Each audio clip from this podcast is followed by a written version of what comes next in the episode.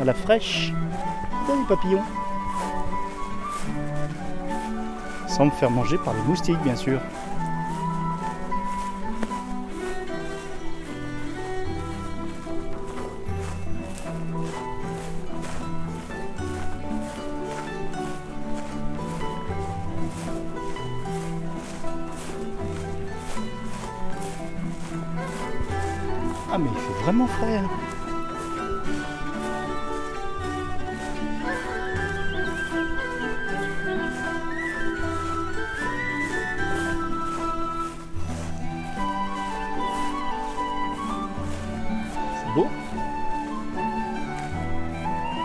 J'ai pas croisé âme qui vive. Hein.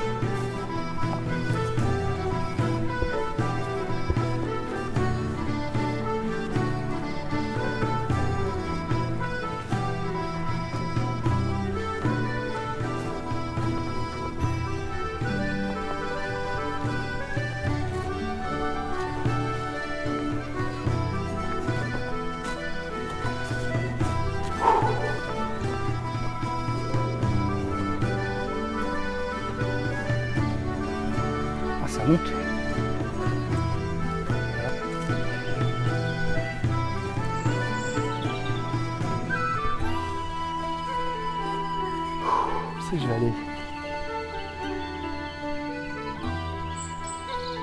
Bien envie de rentrer de nouveau dans la forêt. Allez, on croise les doigts. Je pose.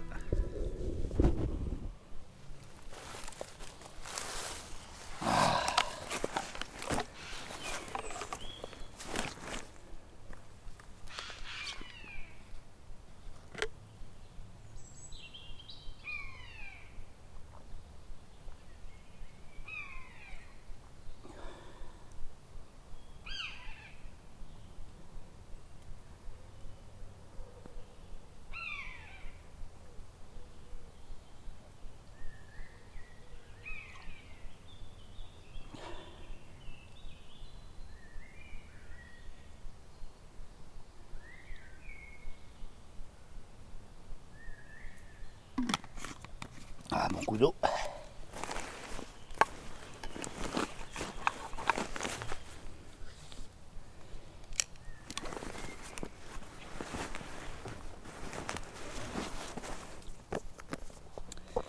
Mon bouquin. Oh, bien là.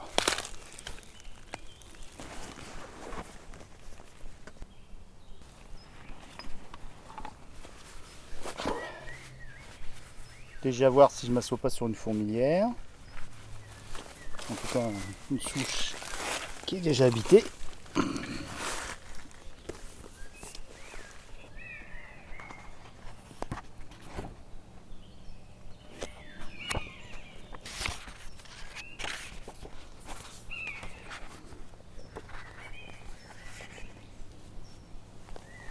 Ça marche?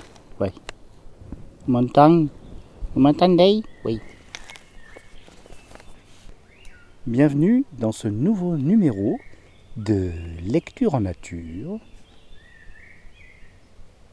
J'espère que vous entendez bien le- l'environnement. Je suis dans la forêt de Tremblay-sur-Mauldre.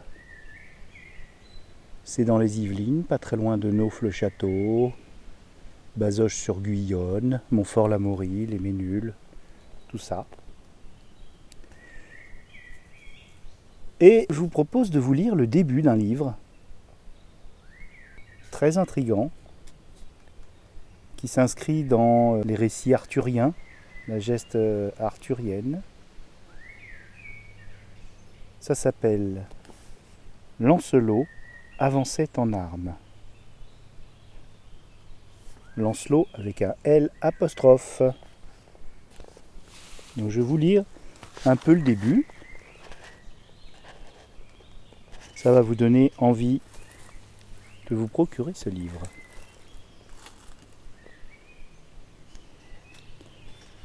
J'ai oublié de dire l'auteur, c'est pas bien. Surtout que je le connais, il est adorable.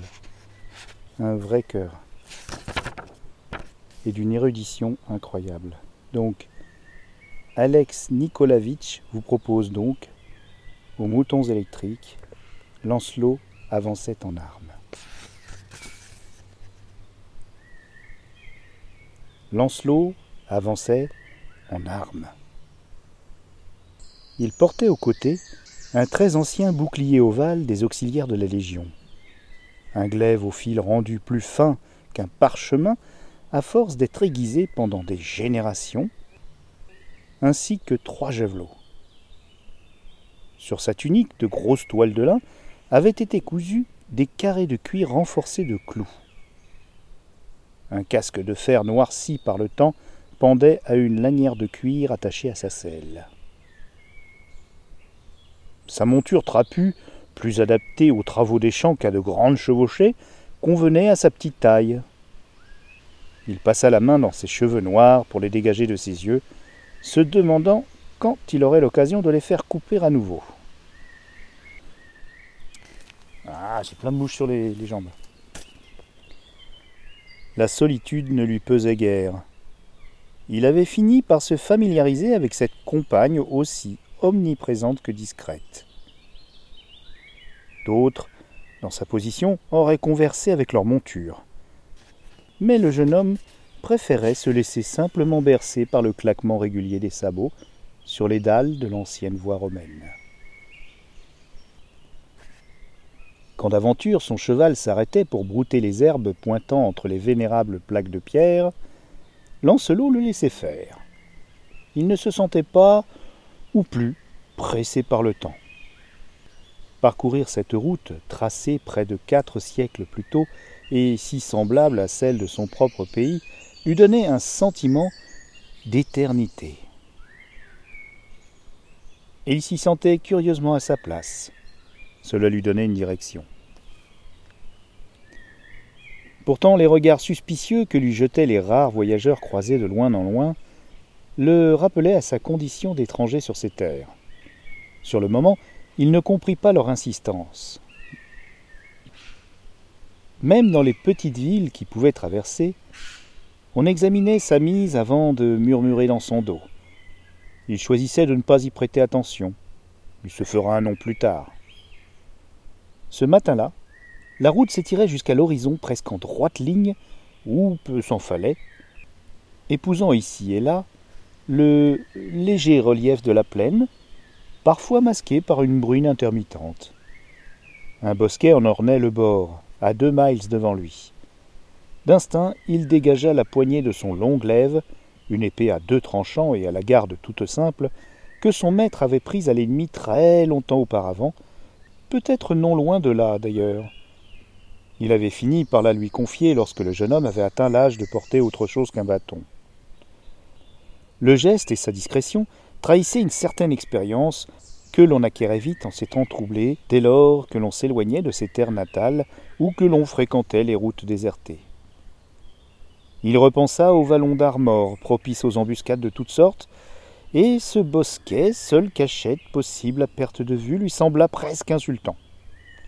Il aurait été facile de l'éviter, de s'écarter de la route pour s'engager dans les bruyères, mais il poursuivit son chemin. Tout en s'y préparant par réflexe, il ne croyait pas vraiment à la possibilité d'une attaque. Son maître se tenait toujours prêt, le regard aux aguets, attitude née de longues années de guerre et dont il ne s'était jamais complètement départi, même dans la paix relative du continent. Le bosquet ne contenait finalement que des merles qui l'accueillirent de leurs champs moqueurs. Lancelot descendit de cheval, et quelques instants plus tard, il avait pris un lièvre, cueilli d'une pierre de fronde et mis à cuire presque d'un même mouvement. Il se remit en route après avoir pris un peu de repos et laissé paître sa monture.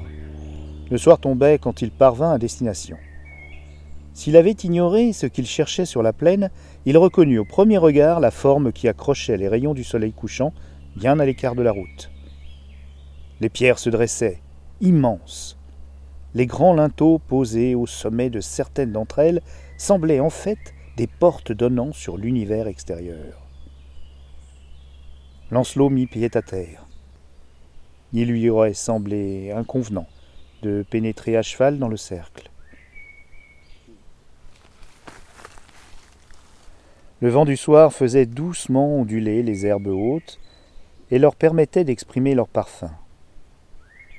Lancelot approcha du bloc massif au centre. Il s'arrêta à deux pas, puis mit un genou à terre. Guide-moi, ô ma et montre-moi le chemin. Mais la pierre resta muette. Nul signe n'en émanait. Le soleil se coucha, parant les immenses piliers de couleurs chatoyantes. Allongé devant l'antique hôtel de granit, Lancelot dormit et rêva. Nouveau chapitre qui s'appelle Morholt. Ce qui avait été le plus grand empire du monde était retombé dans l'anarchie. Rome avait fait de la mer Méditerranée un lac intérieur et imposer tout autour un ordre et une paix se voulant universels. Mais roitelets et généraux barbares s'en partageaient désormais les lambeaux. De temps en temps se levait un royaume plus puissant que les autres, mais il avait tôt fait de retomber dans l'obscurité. Ainsi en avait-il été de celui des Visigoths, à Tolosa. Les fils des pillards de Rome avaient versé leur sang aux côtés des Romains pour repousser les Huns, avant de tomber à leur tour sous les coups des Francs, qui s'entretuaient eux-mêmes à l'occasion dans de stériles guerres de succession. Les provinces d'Afrique se morcelaient. La Germanie était retombée dans la barbarie bien en deçà des limes.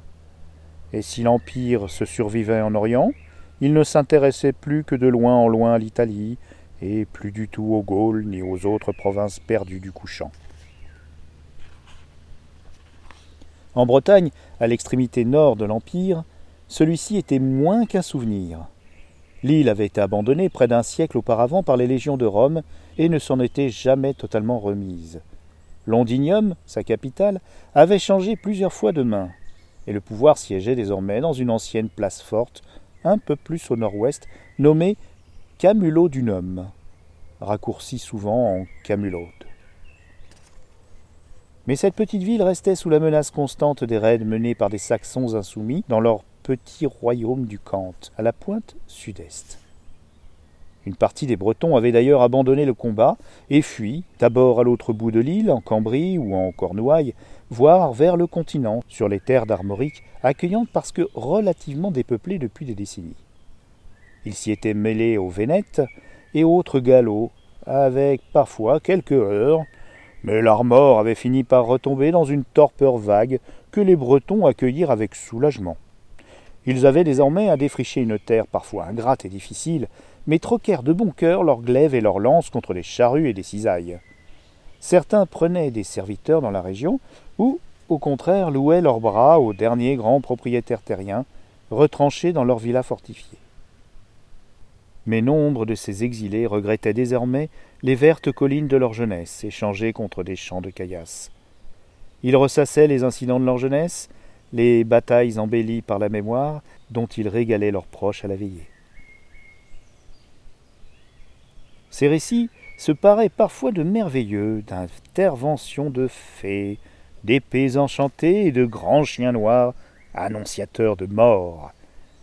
Ceux qui croyaient au Dieu unique des chrétiens, ou à leur Dieu triple, euh, selon les chapelles, affectaient de mépriser ceux qu'ils appelaient des racontards mais ils n'étaient encore guère nombreux dans la région, réunis autour d'ermites comme le vieux Brioc, ayant lui aussi fui les îles.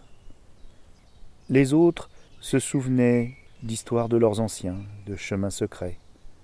On chuchotait que certaines sources les ouvraient, donnant accès à l'autre monde. On évoquait les pierres dressées dans la forêt toute proche, porteuses de pouvoirs immenses que nul ne savait plus invoquer. Ces contes locaux avaient fort intéressé un des Bretons, un homme aux cheveux jadis blonds, sans doute, mais qui avait depuis pris une couleur largement cendreuse.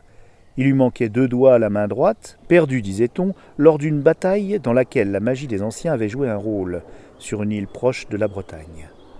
Il était le premier à reconnaître n'y avoir joué qu'un rôle subalterne, tout jeune homme qu'il était en ces temps lointains, mais il racontait y avoir vu de ses propres yeux l'immense Uther Pendreg abattre un puissant sorcier saxon. Un vieillard roué, commandant aussi bien à des légions barbares qu'à des forces obscures et subtiles. Ce guerrier breton, Bannick, avait poursuivi le combat, puis s'était senti abandonné lorsqu'Uther avait mystérieusement disparu. Il avait continué à défendre la côte sud de la Bretagne contre les raids saxons, puis, quand sa ferme eut brûlé, avait pris la mer avec bien d'autres.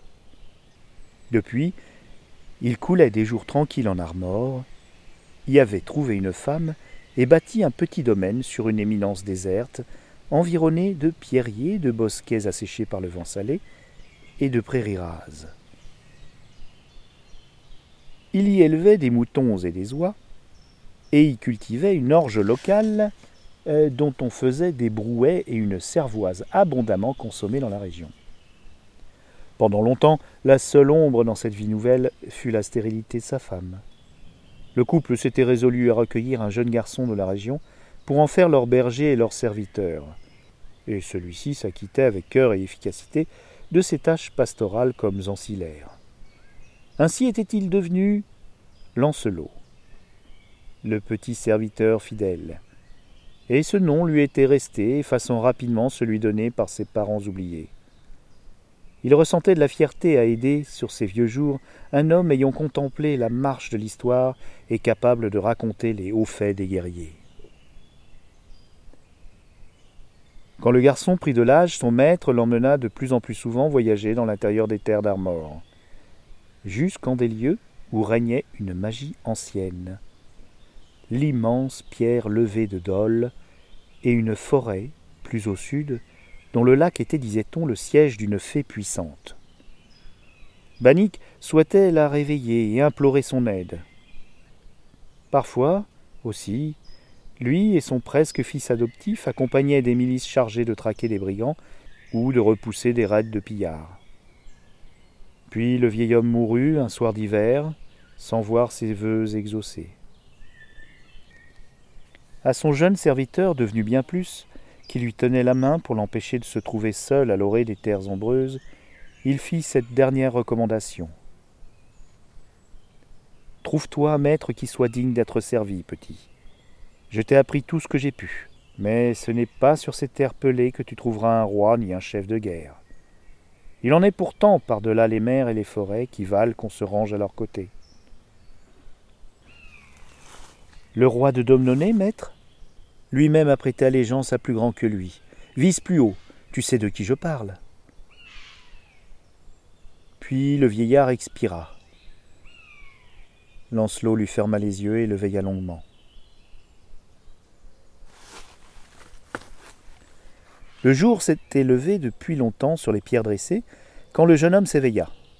Déjà le rêve, porteur de souvenirs, s'effilochait comme les nuages dans le ciel se transformer en une brume vague et informe de sensations diffuses. Il parvint brièvement à convoquer des bribes d'images, son maître à cheval, puis sur son lit de mort, et enfin une ombre sinistre se penchant sur sa dépouille dans la nuit froide.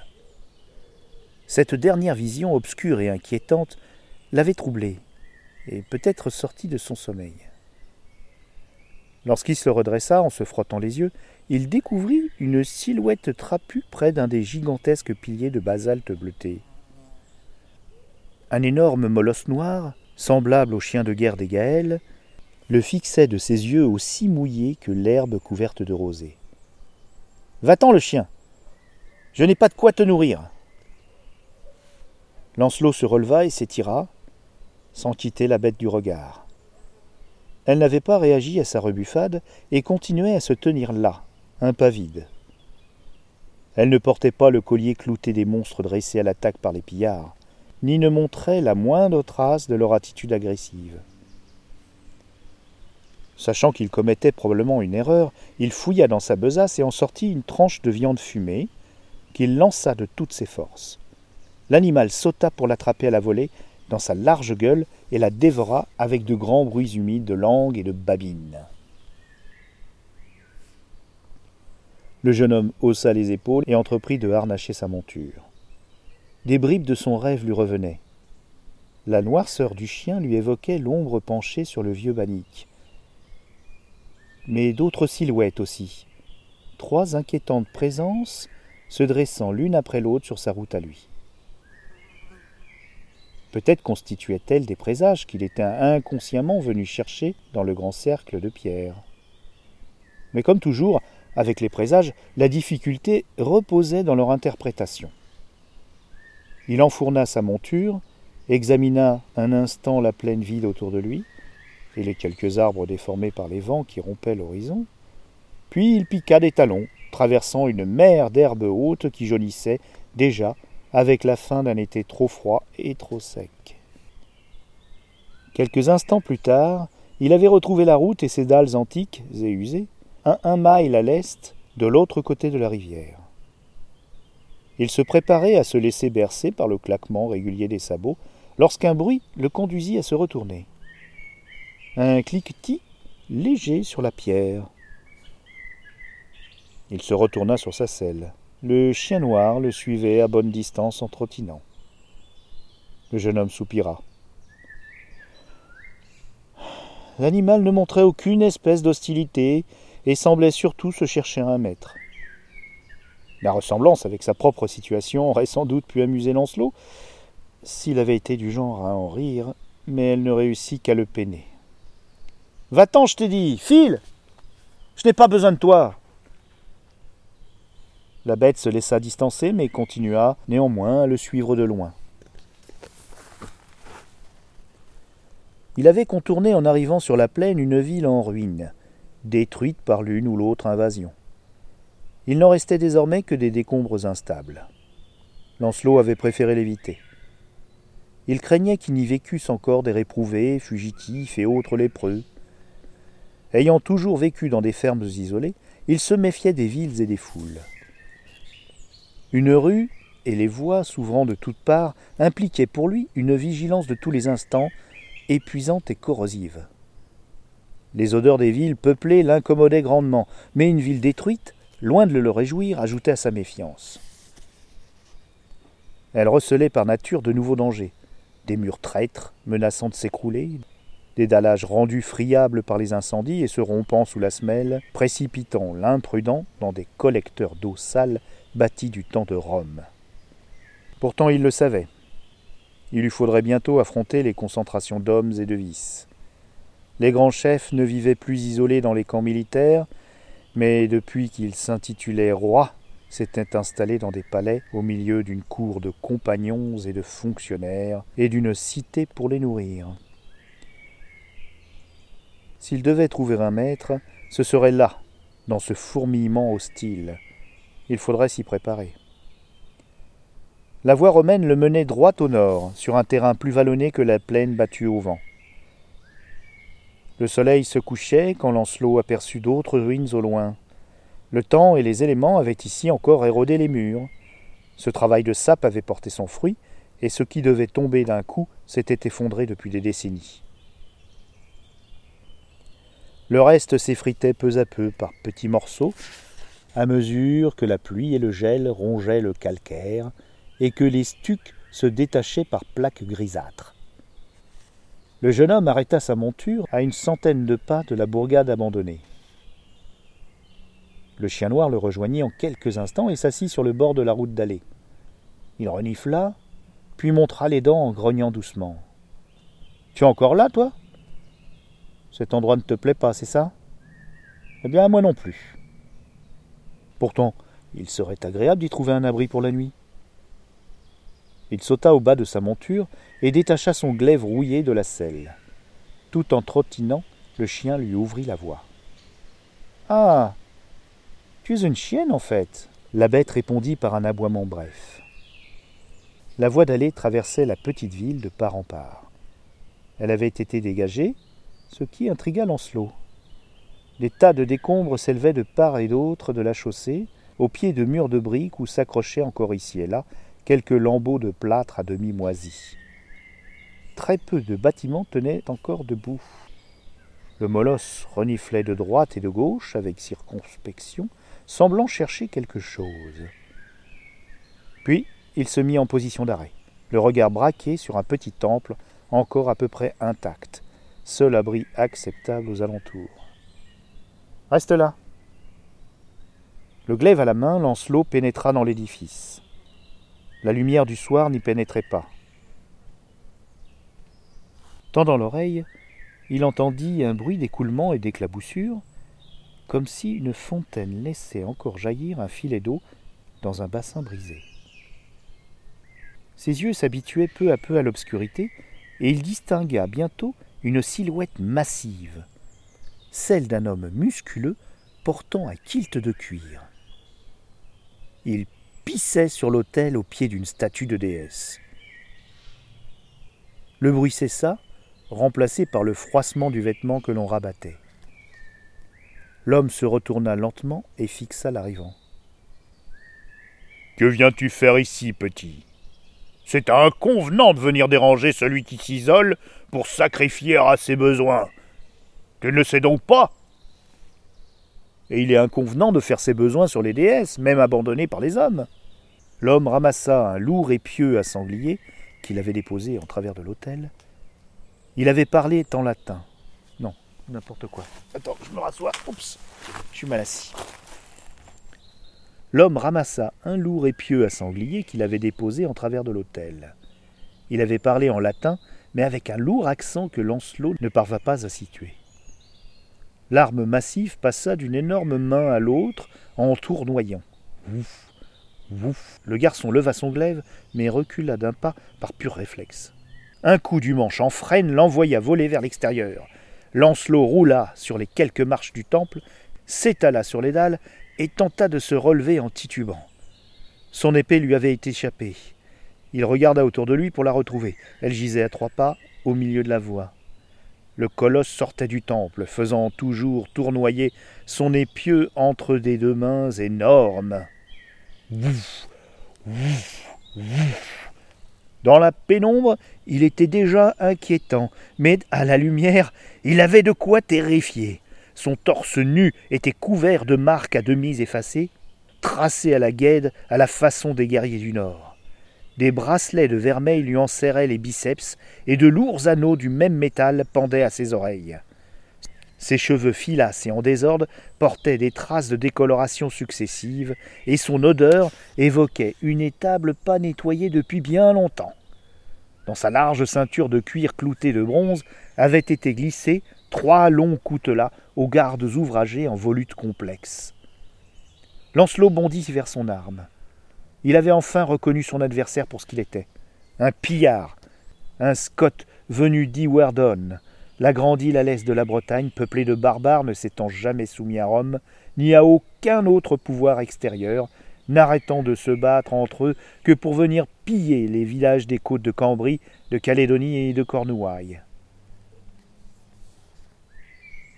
À peine le garçon parvint-il à brandir son glaive qu'il lui vola à nouveau des mains, fauché par le manche de l'épieu.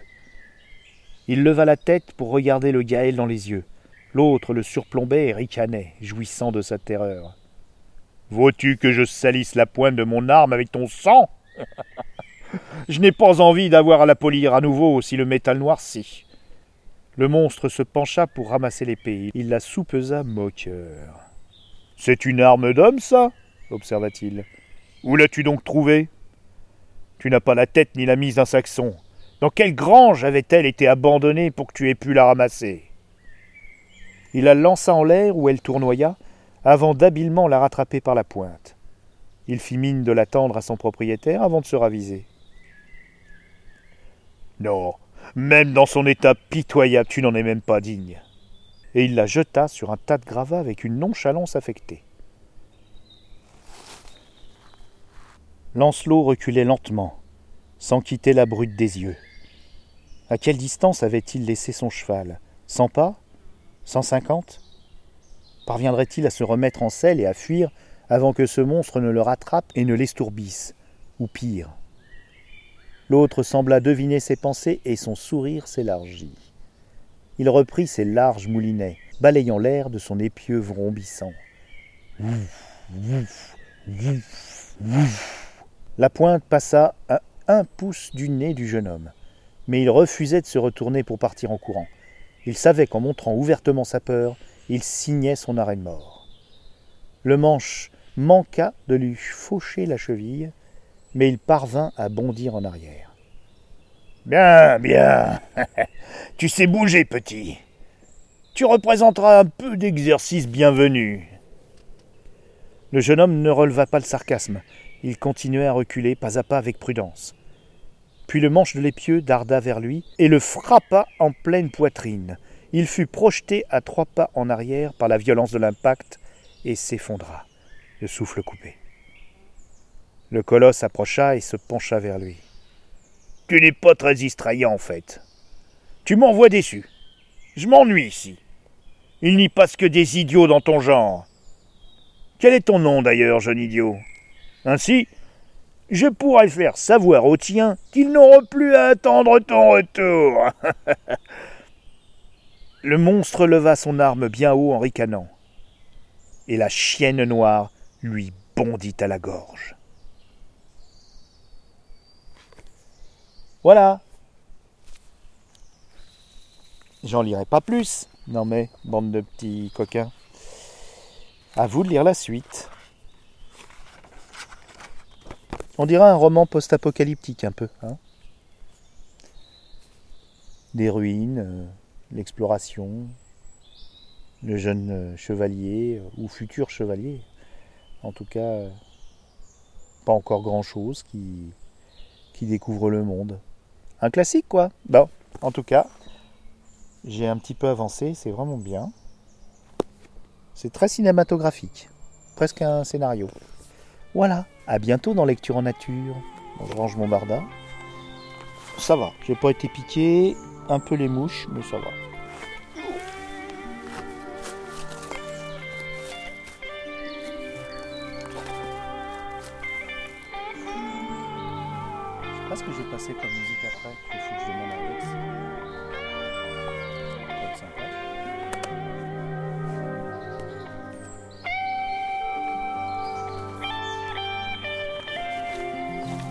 galaxypop.fr, la pop culture jusqu'au bout des ondes.